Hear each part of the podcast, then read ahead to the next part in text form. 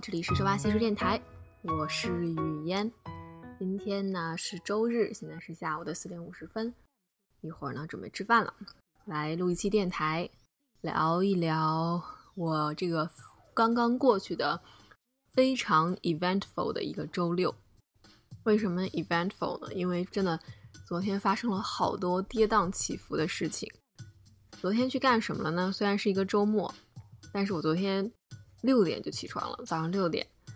为什么呢？因为我要去考驾照。可能有人会说，哎，好像有印象说你已经有驾照好几年了，为什么还要再去考驾照呢？因为呢，在美国，每当你搬家从一个州搬到另外一个州，那么你都要去更新自己的驾照。不像我们在国内，你只要考一个驾照呢，不管你在中国哪个地方，这个驾照都是通用的。但在美国呢，因为你的驾驾照呢，上面是写着你是所在的那个州的。这个驾照呢，它既是你的呃行车驾驶的这个执照，同时呢，也代表了你的 residency，就是你的居住地，代表了你是哪里的居民。加上美国有一些不同的州呢，它的这个交规是有区别的。那么，当你搬家搬到一个新的州的时候呢，往往就要再经过一次审核，才能拿到当地的这个驾照。啊，那因为我从今年五月份吧，算是，然后正式的算是住在了芝加哥这里，所以我就也应该去把这个驾照呢给换成是伊利诺伊的。我之前在俄亥俄州，其实之前呢我也换过一次驾照，因为我当时从本科毕业，然后刚刚搬到俄亥俄州的时候呢，也是把之前明尼苏达的驾照换成俄亥俄的。但是那个手续呢，就非常的简单，我就拿着当时的一个明尼苏达的驾照，然后到这个俄亥俄专门的这种，啊，类似于就是管驾照、管汽车啊这种等等的，嗯，这个政府机关，然后直接把原先的驾照一交，然后查了一下视力，就可以发这个当地的俄亥俄驾照了。但是呢，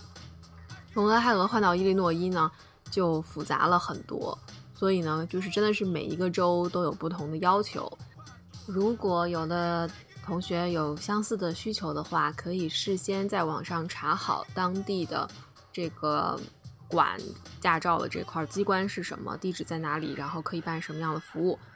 然后呢把这些具体事项查清楚，甚至可以打电话先问一下。为什么呢？因为我呢就吃了亏了，因为我昨天早上六点起床，是因为我查到呢离我家最近的一个这个办驾照的地方。啊，是七点半开门，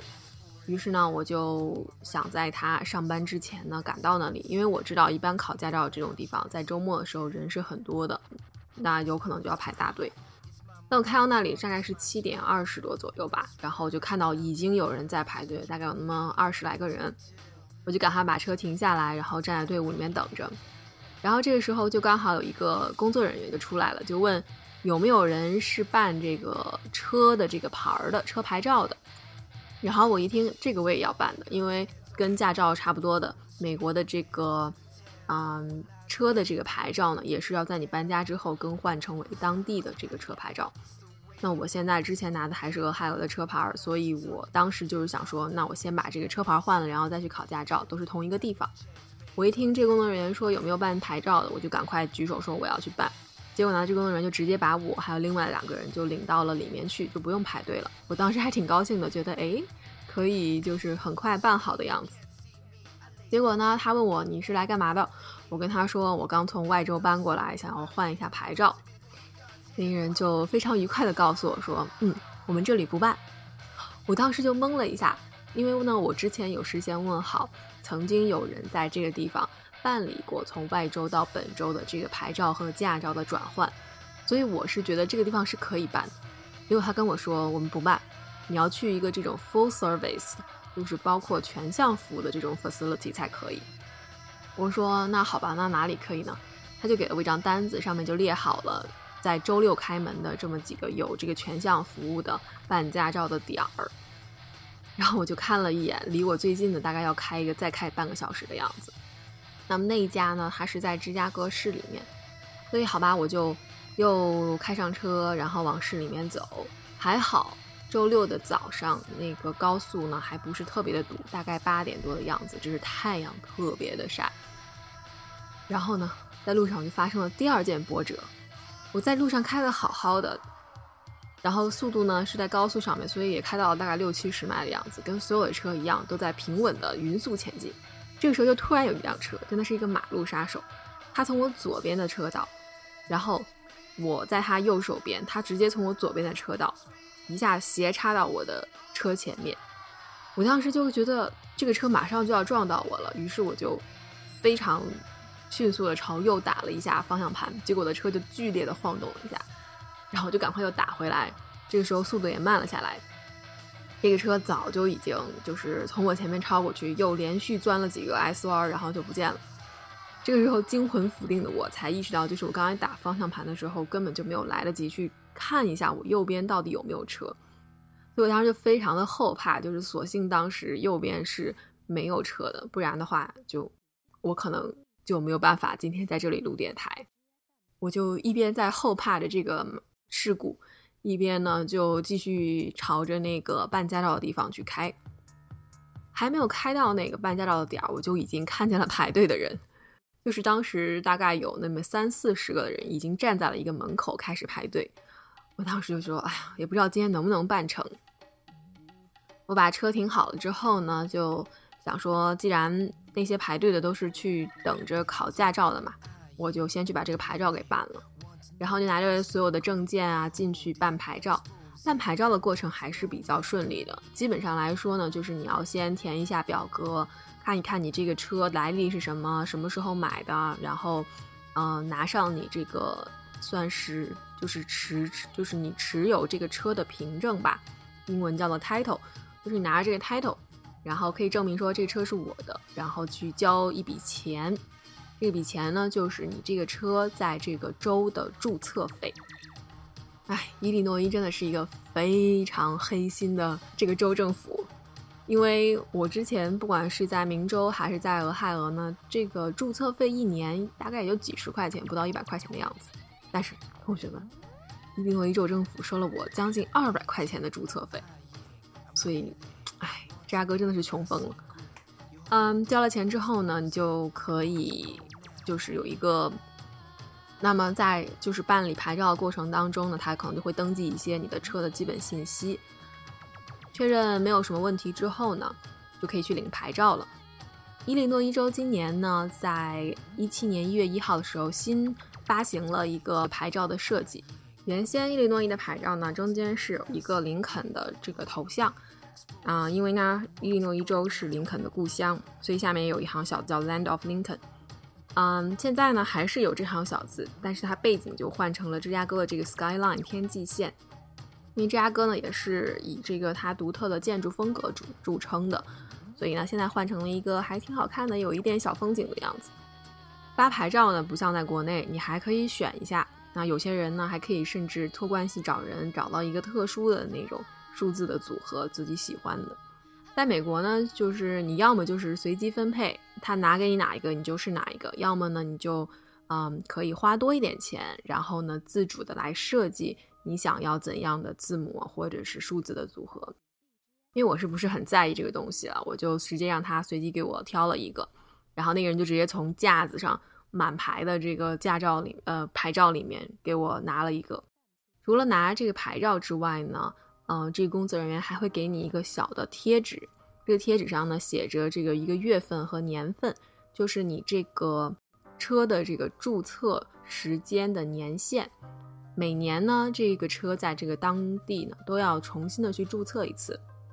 所以他给我的这个小的贴纸上面写的就是一八年的八月份。那么我要在这个一八年八月份这个过期之前呢，再重新去交这将近二百块钱，然后。就会换一个新的贴纸，所以每年呢都会有这么一个注册的过程。那在办完牌照之后呢，我就已经完成了革命长征的第一步，下一步呢就是拿到驾照。于是呢，我就又出了门儿，找到那个排了老长老长的队伍，然后开始等着考试。他大概就是每次放进去那么十几个人吧，进去之后呢还要接着排队。第一步呢，就是先检验一下你的证件有没有带齐，看你是来办什么的。因为考驾照呢有很多种情况，比如说有的人他是，呃，第一次考驾照，就是很这很多人都是学生啊，或者是青少年啊，家长陪着过来的。有一些人呢，可能是驾照这个之前的到期了，这次来更新，那就是老照换新照。有一些人可能就像我一样，啊，我从外州搬过来，然后要把外州的这个驾照换成本州的。所以当时那工作人员一看排了这么多人，他就过来问了一下，说：“你们有多少个人是已经考了笔试，今天就是来考路考的？”然后。我就看了一下，我们排队大概那么三三十来个人当中，只有两个人举手了。然后那个黑人大叔工作人员就说了一句：“那好吧，其他的人我们就周二再见，Have a nice day。”就直接说拜拜了。然后我们当时每个人都面面相觑，不知道是什么意思。然后那工作人员就解释说呢，因为今天考路考的这个名额已经全部占满了，他们十二点就会下班。所以，如果你是要来考这个路考的，你就没机会了，排不上号了，你就干脆回去等下一波吧。然后呢，当时我就想说，那我还是再等一等，因为我当时前面大概还有三四个人就排到了，我就不想放弃。结果发现我们那个队里面没有一个人就直接走的，大家都很倔强的想要再去拼一把。那个黑人大叔一看没人懂，就又回到自己座位上去开始审材料了。结果有一些人确实是他一看。那你是来考路考的，那么你又没有考笔考，你要重新申请，那你就明天再来吧，或者是周二再来，因为当时是周六嘛。然后到我的时候呢，我就也还挺忐忑的，就是看他会不会也直接让我就走了，因为我实在是不想再开一次车，再跑这么远来再继续办这个东西。结果那个大叔就过来说：“嗯，你是来干嘛的呀？”我就把这个俄亥俄驾照拿出来给他说。啊，我刚刚搬到这边，所以我把这个照呢换成伊利诺伊的驾照。然后黑人大叔就说：“那好，啊，你给我看你的你的这个证件，这个证件，这个证件，等等等等，说了一大票。我一听，哎，有希望，没有直接让我走。于是我就赶快把我准备好的各项材料都拿出去。就基本上呢，这些证件它是要证明，首先呢，你个人的这个身份，比如说你的一些基本信息，出生年月日啊，包括你的照片呀，就是确认。”你拿的这个是你本人的信息。第二个呢，就是你要证明你现在确实是在伊利诺伊州，或者说任何一个州，你要申加到这个州是他的居民。这个呢，一般就是有很多项东西可以去帮助你来证明，比如说这个交电费啊、网费的这个单子，嗯，或者是你这个公司开给你的工资单儿，啊，或者是房租等等都可以。所以我当时把这些材料全部都在网上查好，然后拿给他。毕大叔一看，嗯，准备的还挺齐的，他就把这些东西全部给我，就是用一个区别针放在一起，然后说了一句让我非常非常感动的话，说：“我呀就不让你路考了，你呀就直接考一考笔试就可以了。”然后当时就说：“哎呀，太好了，太好了，太感谢了。”因为呢，我当时一是觉得。省了一省了一档子事儿，反正他们排队呢也排不上我。如果要求我要路考的话，那我肯定是今天办不了的。二呢，就是这个也确实是多一个手续，我实在是不想再麻烦。所以呢，大叔这么和蔼，这么给我就是放水，我就很高兴。我就说太感谢了。然后大叔就说：“那你要考笔试，你要用什么语言呢？”然后我当时就说：“那我是用英语考，因为我之前看交规的时候都是看的是英文的。”所以我那些专门的词汇啊、术语啊什么的，我肯定是还是比较熟悉一点。这个可能有点出乎于大叔的意外，大叔就非常高兴的说：“真是一个 good girl”，还表扬了我一下。然后我当时就赶快陪着笑脸说：“谢谢。”于是呢，大叔就给我发了一个号码牌，让我就坐着等着，就是去办手续了。之所以可以选择语言呢，这也是很多州政府机关提供的这么一个考驾照的便利。可能考虑到有一些人他的第一语言不是英语，那么在你考这个笔试的时候呢，你是可以选择用你自己个人最熟悉的那种语言啊来考试的。这个我没有仔细的去查，但是我知道中文肯定是在其中的选项之一的。其他的呢，可能就包括几个大类的语言，比如说像西班牙语啊、法语啊等等的。嗯，所以这也算是一个提供便利的一个方式。于是呢，我进去之后拿着我的号码牌，然后等在人海当中，然后就像国内的银行的那样，有好多个柜台，然后你就等着自己的号码被叫到。过去之后办驾照的流程呢，也是审证件，然后呢跟你核实一系列信息，还要问你一系列的问题，比如说你的驾照有没有被呃这个撤销过啊？你有没有违反过什么严重的交规啊？或者是你个人有没有什么就是身体上的因素导致你不适合去开车等等，就把这些东西都确认好，然后再获取一些你的基本信息。这个在啊美国有一些比较特殊的基本信息，是比如说身高、体重、眼睛的颜色，还有头发的颜色，这些其实都是会写在这个驾照上面的，所以还挺有意思的。另外呢，就是有一项他会问你，你愿不愿意？做一个 organ donor，就是你愿不愿意做一个器官捐献者？因为可能大家看美剧的时候会知道，就是比如说像《实习生格雷》里面，然后突然有个交通事故抢救回来一个病人，那么医生呢就会去 check 一下，说这个人是一个 organ donor。那么如果 bad thing happens，他没有抢救过来，那么他的这个器官是默认为已经得到他许可，可以捐赠给有需要的人的。所以之前我在。办驾照的时候呢，我这一项都是填的是不。我当时可能也是觉得，我在这里呢也只是一个学生，那么我也是一个外国人，我可能觉得那我保守一点，我就不不去在这个美国做一个 organ donor。但是昨天呢，我在拿着号码牌等着排队的时候呢，就想了一下，说这个其实并没有什么就是大要紧，并跟跟我人在哪里是没有关系的。如果就是我先敲三下桌子，图个吉利。这种事情希望不要发生在我身上。就是如果我真的出了什么意外的话，那么如果有一种方式可以让我的生命好像是在被继续延续下去，就是通过器官捐赠的这种方式的话，那跟我在哪里是没有关系的。于是呢，我在他当时问我你愿不愿意做一个 organ donor 的时候，我就跟他说 yes。所以呢，我的驾照上面就会标上我这个人呢是已经同意要捐赠器官的，所以这些小的信息呢都会呈现在将来的这个驾照上面去。这些信息核实完之后呢，他呢就把我安排到去考试的地方了。在美国考驾照，不管是哪个州，基本上都是三步。第一步呢就是查视力，第二步呢就是啊笔试，考一些交规，第三步呢就是路考。那么，因为我路考被免掉了，所以我就只需要考视力和这个笔试。那么当时在考这两个试的过程当中呢，我真的又是很惊险、很波折。就是我呢，平常是不不戴眼镜的，所以我开车呢，包括之前考两次驾照的时候呢，我的视力都是过关的。如果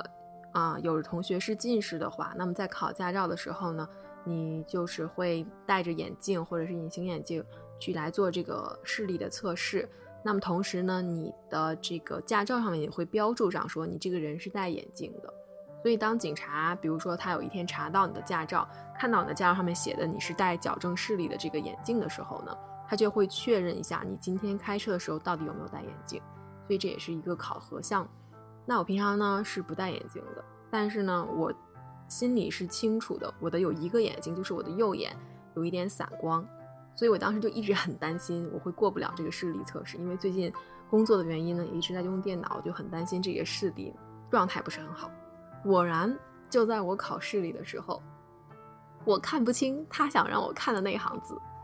美国查视力呢是用一个有一个长得像显微镜一样的仪器，你需要把你的额头呢顶在那个仪器上面，然后透过两个镜片去看里面的字母。这个字母呢，它就有点像我们的视力表，嗯，它是有大有小的。那么你要达到这个考驾照不戴眼镜的这个要求呢，你需要这个视力达到可以清楚的看到第五行的那些字母，然后你要念给这个考试官听。我当时两个眼睛看的时候呢，就是只能勉强的看清楚第五行的这个字母，然后我就不太确定。结果呢，这个时候。这个考试官呢，就突然换了一下我的视野，他只把这个视野调整在我右眼可以看到的这个景象里面去，于是我的眼前就一片模糊，然 后我当时就尴尬了，说：“嗯，这个我看不太清楚。”然后当时那个考试官呢，是一个嗯，大概有个五六十岁的老太太吧，白人老太太，她跟我说：“对，这个呢，是因为你的右眼视力比较弱。”然后我说：“那我能不能再试一次？”然后他说：“那好，你再试一次。”我再试一次的时候，他给我调右眼，我还是没有看清楚，因为真的是右眼散光的情况下，那些字母都是模糊的。然后我当时就说：“完了完了！”我跟他说：“没办法，我看不清楚。”老太太就说：“那好吧，你今天还是呢可以继续去考那个笔试，但是这个你要去配眼镜。然后等你把这个视力和眼镜呢都搞清楚之后呢，你可以再到这个办驾照的地方，才能拿到你最终的驾照。”然后我当时。就在旁边沉默了一会儿，说：“嗯，我能不能再用两个眼睛同时看，再试一次？”老太太还是很有耐心，她说：“没问题啊，你想试都可以试。”她说：“只要你两个眼睛同时看，可以看到这个第五行的字母，那我就给你 pass，就给你过了。”我说：“好。”于是呢，我当时就迅速的揉了揉眼睛，调整了一下状态。深呼吸，又重新透过那个长相显示显微镜一样的东西，这个时候呢，就发现哎，好像清楚一点了。然后我就瞪大了眼睛，把那行字母念了出来。然后老太太就很高兴的说：“啊，可以，你念对了。”我就如释重负的狠狠的感谢了一把那个老太太，因为她当时真的是非常的有耐心，也非常的 nice，就一直就说啊，I'm glad you passed，就非常高兴你可以通过。那么视力这个 OK 了之后，我就去考笔试。美国考笔试呢，全部都是计算机考试。当然，我也有听说在之前也有就是在纸上答题的这种情况。但是昨天我去的那一家呢，就是一水儿的这个触屏电脑，然后呢你在上面直接答题提交，然后最后给你计算你有没有过。不同的州有不同的这个要求。在伊利诺伊呢，我参加这个笔试。它是总共给你三十五道题，这三十五道题呢是从他们的题库里面随机抽取的，我觉得是啊，嗯，然后呢你要答对二十八道题才能够通过，你不愿意答题可以 skip 掉，可以跳过，嗯，但是呢你也就不管你是跳过也好，还是答错了也好，最终你要保证在三十五道题当中，你要答对二十八道题。然后呢，全部都是这个多项选择题，所以就是三选一啊，或者是二选一，就是对错判断的，类似于这种。先跟大家说，我之前有做准备的，我在星期五的晚上熬夜看交规，看到十二点，临时抱佛脚。很多东西交规上面写的，你在平常开车的时候呢是没有问题的，就算你不知道确切的信息，但是你也是可以保证安全驾驶的。比如说限速，因为限速你不需要去背，说我在某一个路段它的标准限速是多少，你只要在开车的时候可以看到那个限速牌，并且按照那个限速去开就没有问题。但是在考交规的时候呢，可能他就会被问到你说，那么这个洲际高速公路的标准限速是多少？这种细节类型的信息呢，确实是需要重新再去温习一下交规才知道的。然后当时考这个笔试的时候呢，果然出了很多题，就是我非常庆幸自己看了交规，不然可能真的是答不上来。但是呢，我也是非常危险的低空略过了这个笔试。我当时是有略过两道题，然后答错了好像三道题的样子，反正最后是在答到第三十四题的时候完成了这个二十八个题都答对的这个记录，所以才会过掉。就是如果我当时再多错两道题，就直接就也不过了，所以当时还是很惊险的。不过我当时看了一下，我是在考试的那些人当中算是答题答的比较快的，有很多人就从我到那个电脑前坐下之前都已经在那里，然后我已经提交完站起来走人，还在那里看题的。所以考驾照也是，不管你想花多长时间都可以，他并没有会告诉你说你要在多少时间内把这个题答完。那么从笔试考完这一刹那呢，我就心里一颗石头终于落了地，终归是今天的这些过五关斩六将的过程都结束了。因为接下来呢就很轻松，嗯，去照了一个相，然后拿到了一个临时的驾照。这个驾照呢会就是在你收到正式的驾照之前，它是作为一个有效的驾照，可以保证你可以开车的。在拿到临时驾照之后，走出大门。这个时候已经是十点半了，就是从早上六点一直忙到十点半，总算是把这个事情给办好了。回到家呢，就心里面就是在盘算着说这一路的各种坎坷波折。然后想到说，哎呀，下午还有一档子事儿，就是我之前预约了要去给自己的车做保养，所以我中午的时候呢，就匆匆的吃了一顿饭，然后下午一点多的时候就把车开到这个四 S 店吧，dealer 的地方去做保养。说到车保养呢，我也想说一下我这个特殊的情况。我当时在买车的时候呢，受了这个卖车人的蛊惑，被他们呢。注册了到一个叫做 Prepaid Maintenance Program 的一个项目里面去，这个就是说你事先交一笔钱，然后相当于是把你之后车的这个保养服务全部都买下来，那么最终呢，这个价钱是会要比你每一次单独买要划算一点的。然后这个项目呢，它可以支持到我这个车开到七万五千迈。也就是七万五千英里，差不多快十万公里的样子。然后，或者是在我买车之后的五年，不管是哪一个先到的截止日期。所以呢，我等于说是事先已经把保养的钱都交了，我只要是在特定时间去把这保养做了就可以。但是呢，自从我搬到就是伊利诺伊之后呢，我开车的这个迈数就少了很多。所以其实如果我没有提前把这笔钱交好的话，我是不会在今昨天那个时间去做保养的，因为一般来说呢，车开一个五千迈，或者说开六个月再去做保养，都是一个很合理的，或者说大家推荐的这么一个范围。但是我最近几次呢，基本上都是三个月去做一次保养，然后每一次可能也就开了一千迈都不到的样子。每次去，这个工作人员都会 觉得还有点奇怪，但是也没有人会说什么，因为他们也理解说，那我之前是已经把钱交过了的，那我想把它用完，仅此而已。我昨天呢，就是遇到了这个车保养的滑铁卢了。这个工作人员呢就说：“哎，你不是三个月之前刚来过吗？”我就说：“对啊，但是因为我是有在这个项目里面去，我这个钱是已经全部提前交过的，所以我必须要把它在到期之前用完。”然后那个人就很不情愿，非常非常 judgmental 的摇着头，觉得说我好像是就是在做一件很无谓的事情一样。然后我就觉得说这个钱是我交的，我想把它用完，好像也没有什么问题嘛。而且我心想说，我之前每一次都是这样，我每次都是这个频率啊。我知道我确实是可能是在这个车不需要做这个保养的时候把它送来做保养了，但是多做保养又没有什么坏处。只不过是不需要的事情我去做了，又不是说不对的事情我去做。然后这个人就也没有说什么，我就在那边等了大概一个多小时才把车取走。其实，在做车保养的时候，还发生了一件非常倒霉的事情，就是我在等着这个被接待的时候呢，把我的手机给摔了。唉，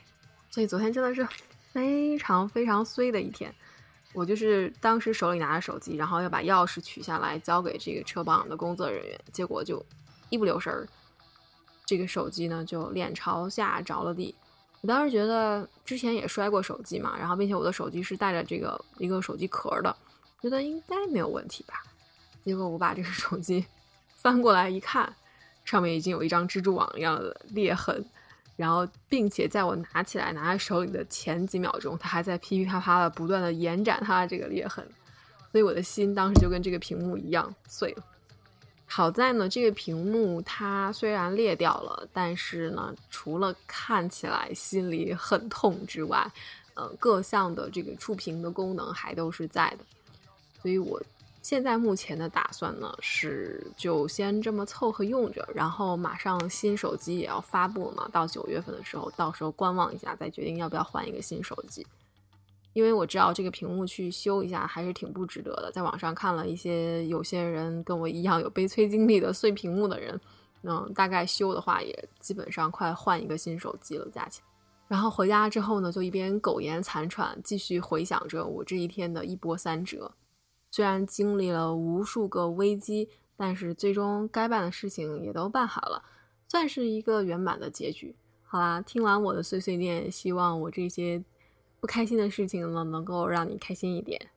最后呢，在《How to Save a Life》这首歌当中跟你说再见，我们下期再聊，拜拜。Step one, you say we need to talk. He walks, you say sit down, it's just talk. He smiles politely back at you. You stare politely right on through some sort of window to your right